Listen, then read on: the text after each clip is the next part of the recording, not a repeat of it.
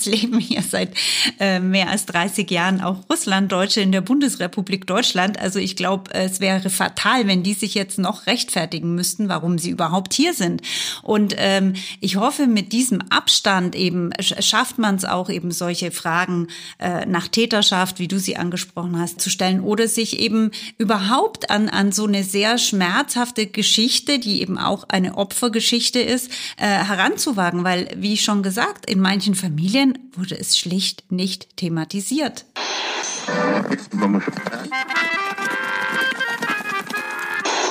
Sie empfangen Radio Almata. Steppenkinder, der Aussiedler-Podcast. Herzlich willkommen zu unserer heutigen Kooperationsfolge mit äh, Decoder und mit dem Nordostinstitut. Heute wird es um Medien gehen und Russlanddeutsche in den Medien. Edwin, jetzt darfst du deine erste Frage an mich stellen. Also ich beschäftige mich ja beruflich mit diesen Sachen seit einiger Zeit, aber Ira, du hast ja dein Interesse jetzt vor einigen Jahren äh, dazu entwickelt oder die Motivation, dich mit diesen Themen zu beschäftigen. Womit hat es denn bei dir angefangen? Ich interessiere mich ja natürlich schon länger für die Geschichte der Russlanddeutschen. Ich bin selbst Russlanddeutsche, aber ich habe das nie öffentlich gemacht. Bis im Herbst 2017 es mir ein bisschen zu viel wurde mit der mich erschreckenden Berichterstattung über die Russlanddeutschen. Also eigentlich fing es schon ein bisschen früher an mit dem Fall Lisa. Dann äh, ging es auf die Bundestagswahl zu und da wurden die Russlanddeutschen in einem Bild gezeichnet, das mir vollkommen fremd war. Also sie wurden als sehr AfD-nah, als Putin-hörig dargestellt. Und ich dachte, komisch, also ich kenne gar keine Russlanddeutschen, die die AfD wählen. Und Putina ist in meiner Familie zumindest auch niemand. Und so fing ich dann an zu recherchieren und bin zum ersten Mal als Journalistin eben mit diesen Themen an die Öffentlichkeit getreten. Seitdem schreibe ich nicht nur über russlanddeutsche Themen, sondern halt auch Vorträge oder organisiere Workshops oder mache zum Beispiel auch den Podcast mit dir, weil es mir ganz, ganz wichtig ist, dass in der Öffentlichkeit auch Gegenbilder gezeichnet werden und dass ein authentisches Bild von Russlanddeutschen vermittelt wird. Und ich habe auch das Gefühl, dass seit 2017 sich auch viel getan hat. Also zumindest nehme ich wahr, dass es immer mehr junge Journalistinnen und Journalistinnen gibt, die auch russlanddeutsche Migrationsgeschichte haben und diese Themen auch öffentlich in ihren Texten beispielsweise verarbeiten. Und auf der anderen Seite gibt es immer mehr Projekte, die sich mit russlanddeutschen Themen beschäftigen. Und dazu gehört auch Decoder. Was ist denn Decoder? Jetzt gucke ich mal zu unserer Gästin rüber, ohne zu verraten, wer das ist. Ja, hallo. Ja, Decoder ist eigentlich eine Plattform zu Russland und inzwischen auch Belarus und gar nicht zu Russlanddeutschen.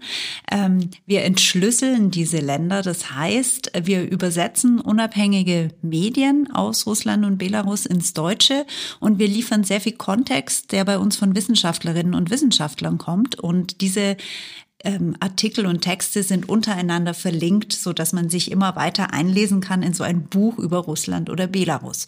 Und ähm, in einem Dossier entschlüsseln wir sozusagen auch die Russlanddeutschen, nämlich im Russlanddeutschen Diorama, das wir zusammen mit dem IKGN machen, dem Nordostinstitut und auch äh, mit einem Lehrprojekt der Uni Hamburg dass wir überhaupt Russlanddeutsche entschlüsseln oder uns ähm, mit Russlanddeutschen beschäftigen, liegt eben an der Beschäftigung mit dem Raum. Also ähm, wir beschäftigen uns auch mit der sowjetischen Geschichte und äh, das Thema ist eben besonders interessant, weil es ja auch deutsche Geschichte ist ähm, und weil wir eben merken, ihr habt es schon angesprochen, dass in den Medien teilweise sehr einseitig, sehr pauschalisierend und stereotyp über diese Gruppe äh, gesprochen wird, die eben kein homogen homogener Block ist und sehr divers. Und, ähm, und genau darum ging es uns eben, das mit Artikelübersetzung und mit Hilfe der Wissenschaft zu zeigen. Tamina Kutscher ist Chefredakteurin bei decoder.org. Das Russlandportal wurde 2016 mit dem Grimme Online Award ausgezeichnet und es gibt es schon seit 2015. Genau, du bist ausgebildete Journalistin, du hast Slavistik studiert wo? Äh, in Regensburg, in Kasan und in Berlin. Und viele fragen sich bestimmt, ob du auch russlanddeutsche Wurzeln hast oder wie überhaupt du zu diesem ganzen Thema gekommen bist. Ja, nein, ich habe tatsächlich keine russlanddeutschen Wurzeln, aber ich würde sagen, meine Beschäftigung mit Russlanddeutschen ist trotzdem biografisch begründet. Und zwar, also mein äh, Vater kommt aus einer sudetendeutschen Familie und ich erinnere mich noch sehr genau, äh, Anfang der 90er Jahre, als eben so eine Debatte brannte, ja, jetzt kommen die hierher und die hatten vielleicht einen deutschen Schäferhund in ihrer Familie und was wollen die hier, dass mein Vater ähm, sich unglaublich solidarisiert hat. Also man hat gemerkt, er identifiziert sich irgendwie geradezu mit den Russlanddeutschen, die kommen, weil es eben da durchaus Parallelen gibt zu seiner eigenen Geschichte. Also die kamen auch als Flüchtlinge damals äh, nach, nach Bayern und äh, mussten von Null anfangen und waren vielleicht auch anders sozialisiert. Also meine Großeltern eher österreichisch sozialisiert. Für meinen Opa war Berlin ganz schlimm, weil sein Opa noch gegen die Preußen gekämpft hat und so weiter. Und er war eher nach Wien orientiert. Also solche Dinge. Und ja, und das hat mich damals eben auch beschäftigt und irgendwie geprägt. Und ich habe mich auch dann während meines Volontariats, das war 97, auch schon mit Russlanddeutschen beschäftigt. Das erinnert mich sehr an die Geschichte, die ich ja schon erzählt habe mit meinem äh, Klassenlehrer, der auch ein Sudetendeutscher war und mich irgendwann mal zur Brust genommen hat und gesagt hat, du, äh, pass mal auf, ich weiß, wie es dir geht. Ich kann dich auch bei der Hand nehmen und dich begleiten, was für mich wirklich sehr, sehr äh, gut war in der damaligen Zeit.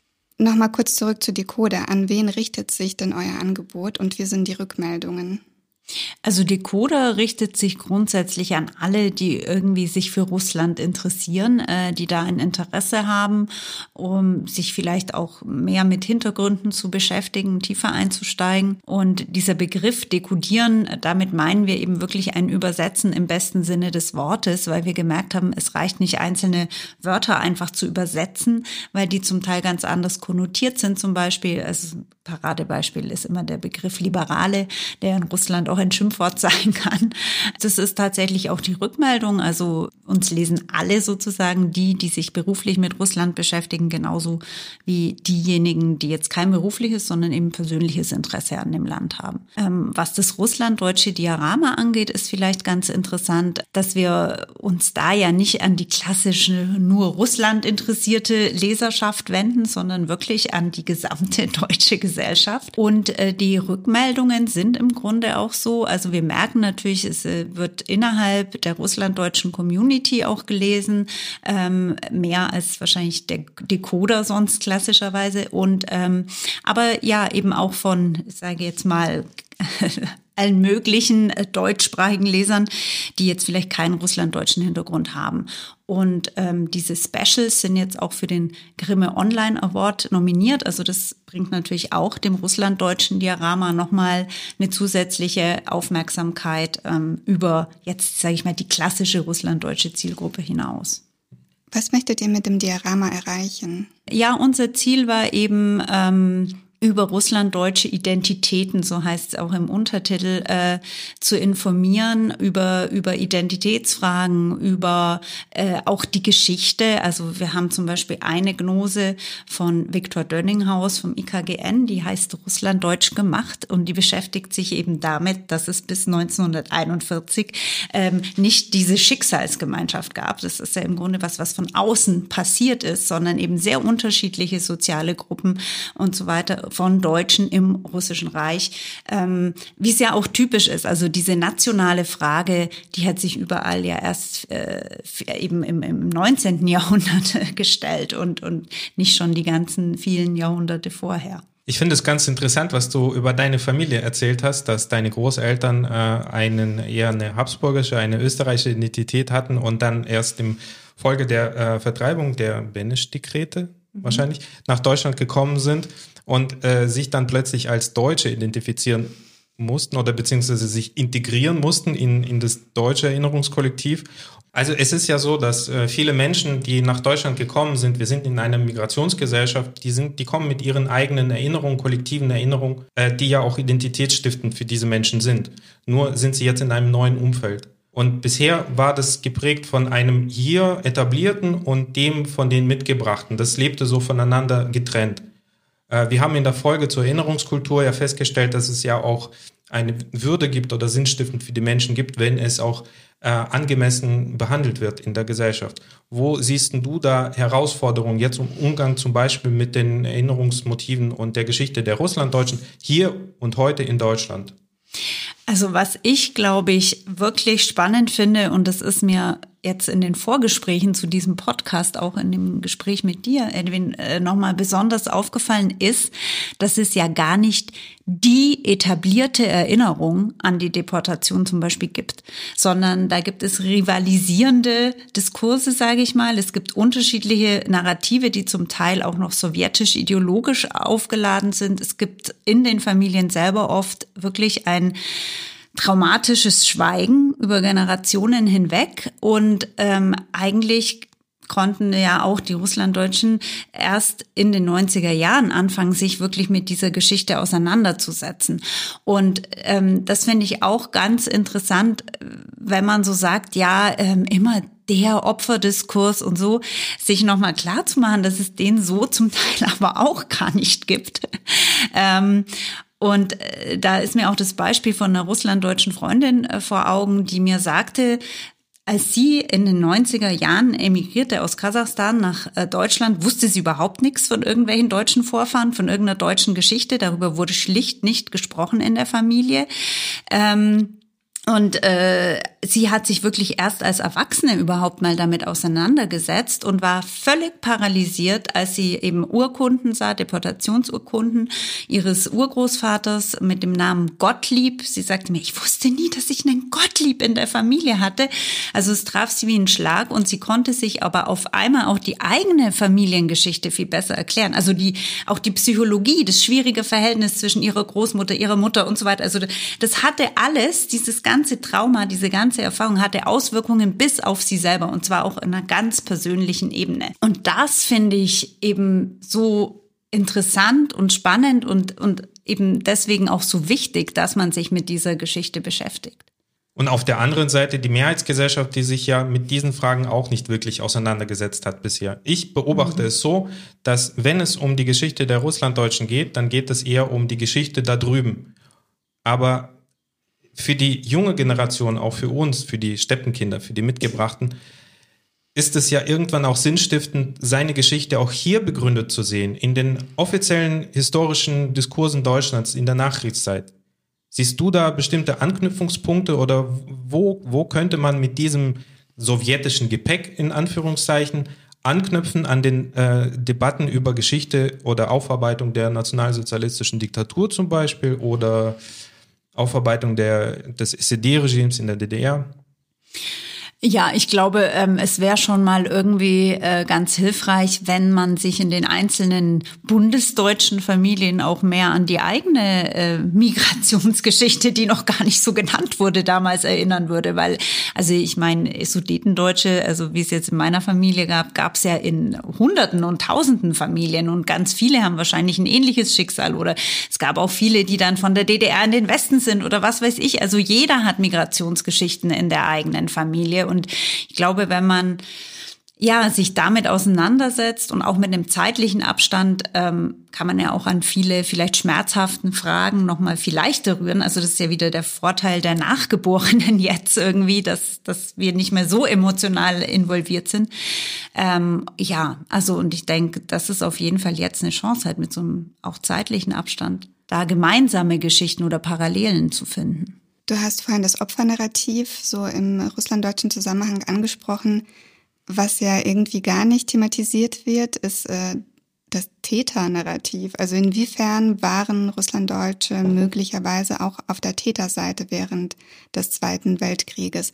Und das ist so eine Art Tabuthema. Ich bin erst vor kurzem drauf gestoßen, weil mich während eines Vortrags jemand darauf ansprach und ich bin erstmal so erschrocken, weil meine Familie wurde halt 36 aus Wolinien, also in der Westukraine deportiert und ich dachte, was für Täter? Wir waren doch in Kasachstan, was habe ich denn mit der ganzen Geschichte zu tun? Aber ja, ich gehöre eben zu der russlanddeutschen Gruppe und ich möchte mich auch mit diesen Themen auseinandersetzen und auch was dazu sagen können in der Öffentlichkeit, auch wenn ich in meiner Familie vielleicht gar nicht direkt betroffen bin. Also hier sprechen wir eher über ähm, auch über die Gruppe der Woliniendeutschen, aber die eben nicht nach Kasachstan vor dem ersten, äh, vor dem Zweiten Weltkrieg deportiert wurden, sondern wir sprechen hier auch über Schwarzmeerdeutsche und dazu habt ihr Museum, glaube ich, gerade auch eine interessante Ausstellung in Detmold, richtig? Also im Museum für Russland-Deutsche Kulturgeschichte gibt es eine Ausstellung mit dem Titel Doppelte Diktaturerfahrung der Schwarzmeerdeutschen. In der Ausstellung ähm, wurde eben diese komplizierte Geschichte dieser einen Gruppe der Russlanddeutschen aufgearbeitet auch in der Perspektive, inwiefern sie Opfer, inwiefern sie Täter waren, aber ohne generelle Aussagen zu treffen. Und das ist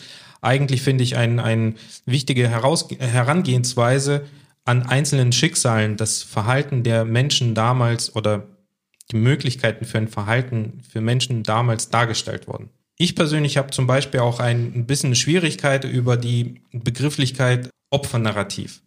Weil ich finde, man kann das natürlich als Opfernarrativ abtun, aber ich glaube, für mich persönlich wäre es wichtig, wenn eine Person, die betroffen ist von dieser Biografie, es differenziert erklären kann und verstehen kann, worin bestand dieses Schicksal der Großeltern. Vielleicht kannst du das genau an dieser Stelle machen, weil ich bin mir sicher, wir haben Zuhörerinnen, die das nicht wissen. Was meinst du mit Opfernarrativ? Vielleicht fragen wir mal äh, Tamina, vielleicht kannst du mhm. was dazu sagen. Ja. Was also, meint man denn, wenn man sagt Opfernarrativ? Also Mann, der, ähm, ja, also ich denke, mit dem Opfernarrativ meint man natürlich eben dieses Betonen der Deportationsgeschichte, das, die Betonung dessen, dass man eben als Deutscher in der Sowjetunion Repression ausgesetzt war und als Deutscher ähm, besonders gelitten hat. So, kurz zusammengefasst. Und die Kritik daran, die ähm, ist, glaube ich, äh, oder ist keine grundsätzliche, also das wäre fatal, glaube ich, äh, das grundsätzlich in Frage zu stellen. Aber ähm, die Kritik daran, die ich zumindest in Teilen vernehme, kommt schon auch äh, teilweise aus der zweiten oder dritten Generation, äh, die halt sagt, ich will mich doch nicht darauf reduzieren lassen. Oder das kann es noch nicht gewesen sein. Ich habe noch ganz andere Fragen. Oder ich habe vielleicht selber als Kind in den 90er Jahren Jahren doch eine ganz andere Realität erlebt. Wir waren doch nicht die ganze Zeit Opfer. Wir hatten es uns doch irgendwie auch eingerichtet und so weiter. Und ähm, das, glaube ich, ist die Kritik, die man daran auch ernst nehmen kann. Und ich rede jetzt nicht ähm, von anderen äh, propagandistischen Erzählungen, wo es dann eben irgendwie drum geht, ähm, hier in der Trud Armia haben wir einen wertvollen Dienst für die Gesellschaft geleistet mhm. oder so. Oder Beitrag zum Sieg. Ja, genau. Ja. Ich glaube, es ist äh, auf jeden Fall ein zentrales Thema. Man kommt nicht umher, um immer wieder auf dieses Thema zurückzukommen, weil es ist die Legitimationsgrundlage für die Aussiedlung hier nach Deutschland. Also die Anerkennung dieses Kriegsfolgenschicksals durch die Bundesrepublik Deutschland begründete den Status des Aussiedlers. Und deswegen kommt man immer wieder zurück auf diese Frage. Man beschäftigt sich mit dieser, mit dieser Sache, aber natürlich immer im Kontext der aktuellen Debatten über Geschichte. Und das macht es spannend, es immer wieder neu einzuordnen, immer wieder neu zu sortieren. Denn unsere äh, Erinnerungskultur ist dynamisch, sie entwickelt sich weiter, es kommen immer wieder neue Aspekte dazu. Und deswegen ist es nicht abgeschlossen. Nee, und was natürlich auch die große Chance ist, ist, dass dieser Legitimationsdruck ja jetzt hoffentlich wegfällt. Also ich meine, jetzt leben hier seit äh, mehr als 30 Jahren auch Russlanddeutsche in der Bundesrepublik Deutschland. Also ich glaube, es wäre fatal, wenn die sich jetzt noch rechtfertigen müssten, warum sie überhaupt hier sind. Und ähm, ich hoffe, mit diesem Abstand eben schafft man es auch eben solche Fragen äh, nach Täterschaft, wie du sie angesprochen hast, Irina, äh, zu stellen oder sich eben überhaupt an, an so eine sehr schmerzhafte Geschichte, die eben auch eine Opfergeschichte ist, äh, heranzuwagen, weil, wie schon gesagt, in manchen Familien wurde es schlicht nicht thematisiert. Ja. Es gab ja bis, äh, bis weit in die, fast bis zu Ende der Sowjetunion gab es keine Möglichkeit, sich öffentlich mit diesen Sachen auseinanderzusetzen. Aber es gibt viele, viele andere interessante Aspekte in der russlanddeutschen Geschichte. Zum Beispiel, wenn es um postkoloniale Geschichtsdebatten geht. Welche Rolle nahmen denn die deutschen Kolonisten im 18. Jahrhundert bei der Kolonisierung des, äh, der Grenzregion des Russischen Reiches? Wie sehen das heute die einzelnen Nachfolgestaaten der Sowjetunion und ihre Gesellschaften Ja, das ist wahnsinnig spannend und das Interessante daran ist eben, dass man ja immer aus so einem sehr modernen Nationalitätenkonzept auf diese Geschichte schaut und das gab es damals einfach nicht. Also was du vorhin schon sagst, ist wahrscheinlich hätte man die Russlanddeutschen im Russischen Reich zum Beispiel gefragt, äh, ob sie jetzt Deutsche sind. Hätten sie gesagt, was soll denn das? Was ist denn das für eine Frage?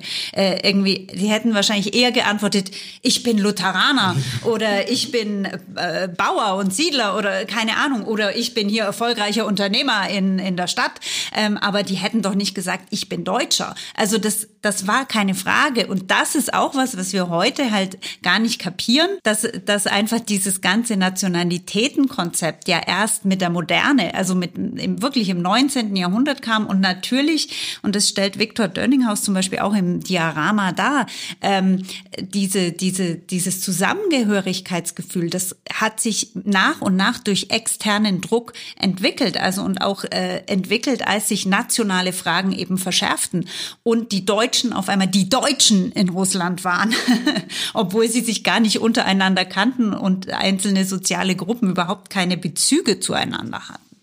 Für das Diorama habt ihr mit unterschiedlichen WissenschaftlerInnen in Deutschland zusammengearbeitet.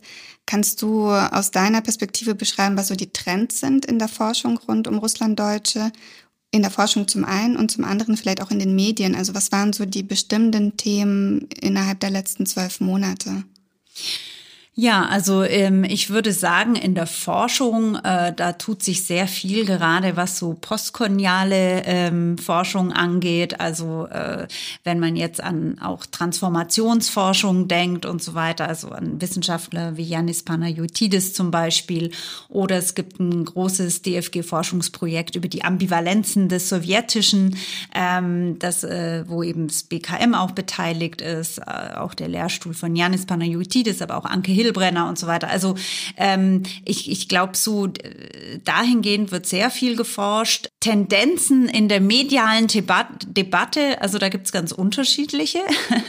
Zum einen ähm, würde ich sagen, hat sich die mediale Debatte schon etwas differenziert, eben dadurch, dass so Leute wie du, Ira, oder auch andere Russlanddeutsche, wie schon angesprochen, also im, im, im medialen Diskurs lauter sind, vernehmbarer sind. Es gibt ja auch hier euren Podcast, es gibt Reze, und so weiter. Also ganz unterschiedliche Projekte, ähm, die eben hier Russlanddeutschen auch eine Stimme geben. Ähm, und gleichzeitig äh, kommt natürlich immer so ein Boom auch durch, wie soll ich sagen, also negative Aufmerksamkeit, ja. Also wie du gesagt hast, Verlieser oder dann eben 2017 hieß es, ja, alle Russlanddeutschen wählen jetzt hier AfD.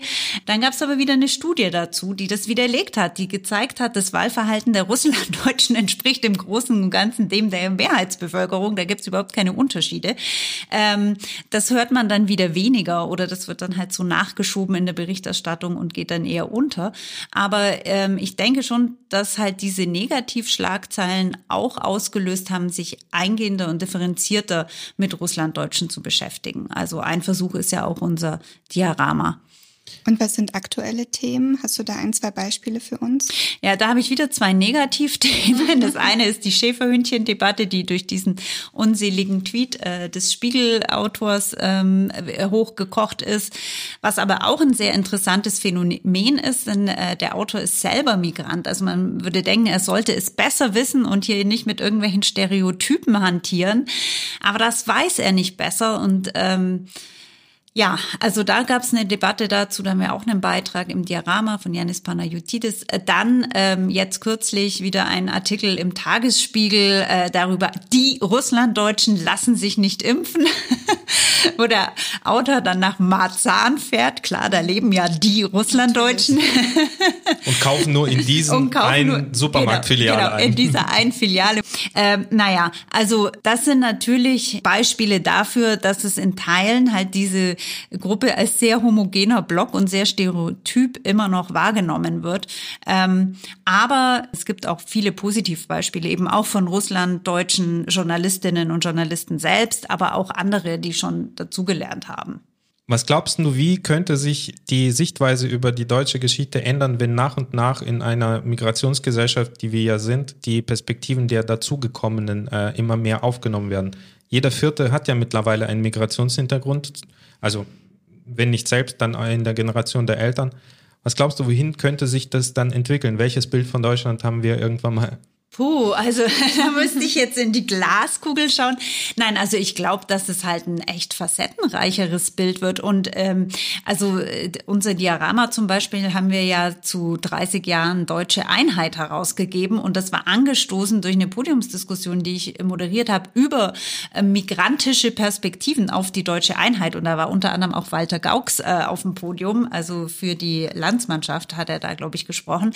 Aber es war eben auch ähm, eine, eine türkischstämmige äh, Autorin und so weiter. Und also es, es hat mir eben einfach gezeigt, dass, dass natürlich auch unsere Vorstellungen nicht nur von was ist deutsche Geschichte, sondern auch was ist Deutsch und wer alles guckt auf diese Geschichte und wie viele unterschiedliche Perspektiven auf diese Geschichte gibt es und welche Geschichte haben wir inzwischen überhaupt gemeinsam geschrieben. Das sind so die, die Themen, die jetzt ja erst so aufpoppen und kommen hat uns auch äh, mehr oder weniger dazu inspiriert, eine Folge da mit Eleonore Hummel dazu aufzunehmen, wie mhm. die Perspektiven der Russlanddeutschen auf die Wiedervereinigung sind, beziehungsweise eines Menschen, der als Russlanddeutscher in der DDR die Wiedervereinigung erlebt hat.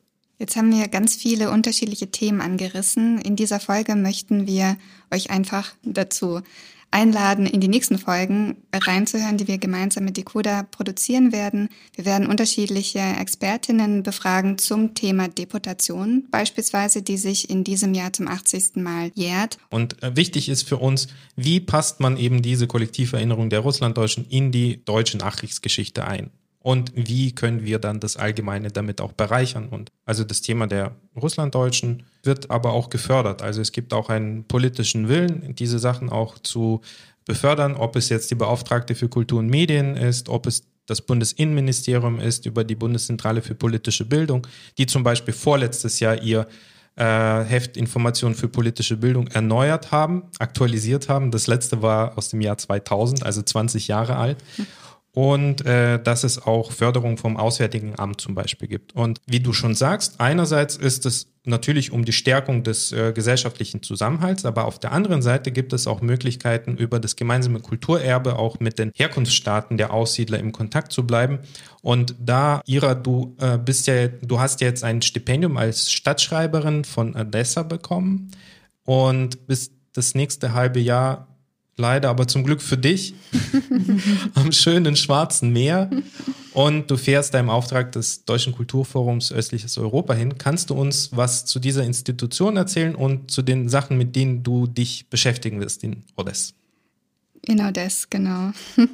ja, also in zwei Wochen geht es los. Und äh, zum einen das Deutsche Kulturforum Östliches Europa, das ist eine Institution in Potsdam, die engagiert sich für eine zukunftsorientierte Auseinandersetzung mit der Geschichte jener Gebiete im östlichen Europa, in denen früher Deutsche gelebt haben, also zum Beispiel im Schwarzmeerraum. Und meine Aufgabe wird es dann vor Ort sein, zum einen über das Stadtgeschehen zu schreiben, in Odessa, aber auch generell über die Schwarzmeerregion und über die Ukraine, über die doch recht wenig bekannt ist, wie ich immer wieder feststelle. Wenn ich sage, ich gehe nach Odessa, dann fragen mich erstmal alle, ah ja, das ist in Russland, oder? Nein, das ist in der Ukraine. Ukraine? Hä, sprechen die da aber Russisch, oder? Nein, die haben auch eine eigene Sprache. Ah ja, interessant. Also es gibt so viel Unwissen und ich freue mich, wenn ich dann mit meinen journalistischen Beiträgen dazu beitragen kann, auch dass die Leute hier in Deutschland mehr über die Ukraine erfahren. Mein Fokus wird aber auf der Geschichte der Deutschen im Schwarzmeerraum liegen und der jüdischen Geschichte. Mein Aufenthalt dort wird auch anders sein, dass Edwin und ich auch mindestens eine Folge äh, zu den Schwarzmeerdeutschen produzieren werden, und zwar auch gemeinsam mit Decoda und dem IKGN ich bin schon sehr gespannt auf deine äh, Geschichten und auf deine Berichte aus, aus Odessa. Wird bestimmt eine sehr interessante Zeit für dich und für uns, für Leser auch ähm, interessanter Input, uns ein bisschen geistig auch zu bereichern und unseren Horizont zu erweitern. Ich finde es super und ich finde es so schön, weil man merkt, ähm, dass durch Menschen wie dich, solche Grenzgänger, dieser Kulturraum offen bleibt. Sag mal, Tamina, warst du schon mal in der Steppe? Naja, in der Steppe. Also ich war in Odessa, aber nicht in der Steppe. Allerdings war ich äh, ein Semester lang in Kasan und das erzähle ich deswegen, weil man dort eben so einen ganz anderen Blick auf Russland bekommt. Also das ist eben nicht dieses russische Russland, wie vielleicht in Moskau oder Petersburg, sondern äh, dort leben ja die Tataren, also ein Turkvolk, das auch muslimischen Glaubens ist und so. Und äh, man bekommt da wirklich diesen Eindruck von diesem Vielvölkerreich, ähm, von dem immer wieder die Rede ist. Und dort sieht man es einfach einfach. Und, ähm, und man sieht auch übrigens, dass, also natürlich gibt's mitunter auch mal äh, Probleme, aber äh, dass da alle auch sehr friedlich zusammenleben. Und zum Beispiel viele Tataren, die ich dort getroffen habe, haben mir immer erzählt, ja, wir vertreten den Euro-Islam. Der Euro-Islam, der Euro-Remont, der Euro-Islam. Aber es war einfach interessant, also so einen ganz anderen Blick auf dieses ja eben sehr multiethnische Russland zu bekommen. Das ist sehr spannend. Wir haben uns auch mal mit äh, Güzel Jechinan darüber unterhalten, weil die Russlanddeutschen und die Tataren haben auch einiges gemeinsam. Und zwar äh, die Wolga als einen zentralen Erinnerungsort in ihren Kulturen. Sowohl die Tataren als auch die Wolgadeutschen. Und es ist ein schönes verbindendes Element. Tamina, wir freuen uns sehr auf unsere Kooperation. Wir hoffen, dass wir mit unserem Podcast auch ein bisschen euer Diorama bereichern werden. Und wir haben ein kleines Geschenk für dich, dafür, ja, dass du heute Dank. mit uns diese Folge in Berlin aufgenommen hast. Und zwar gibt es den Steppenbeutel. Ach, super. Ja, herzlichen Dank. Den nehme ich mit. Und in diesem Beutel viele neue Ideen und Geschichten, äh, die wir dann in den nächsten Folgen gemeinsam erzählen werden. Da freue ich mich sehr drauf. Vielen Dank. Ja, vielen Dank dir. Danke dir. Paka. Paka, macht's gut. Paka. Das war Steppenkinder, der Aussiedler-Podcast mit Ira Peter und Edwin Wagentin. Ein Projekt des Kulturreferats für Russlanddeutsche am Museum für Russlanddeutsche Kulturgeschichte. Gefördert von der Beauftragten der Bundesregierung für Kultur und Medien. Diese Folge entstand in Kooperation mit Decoder.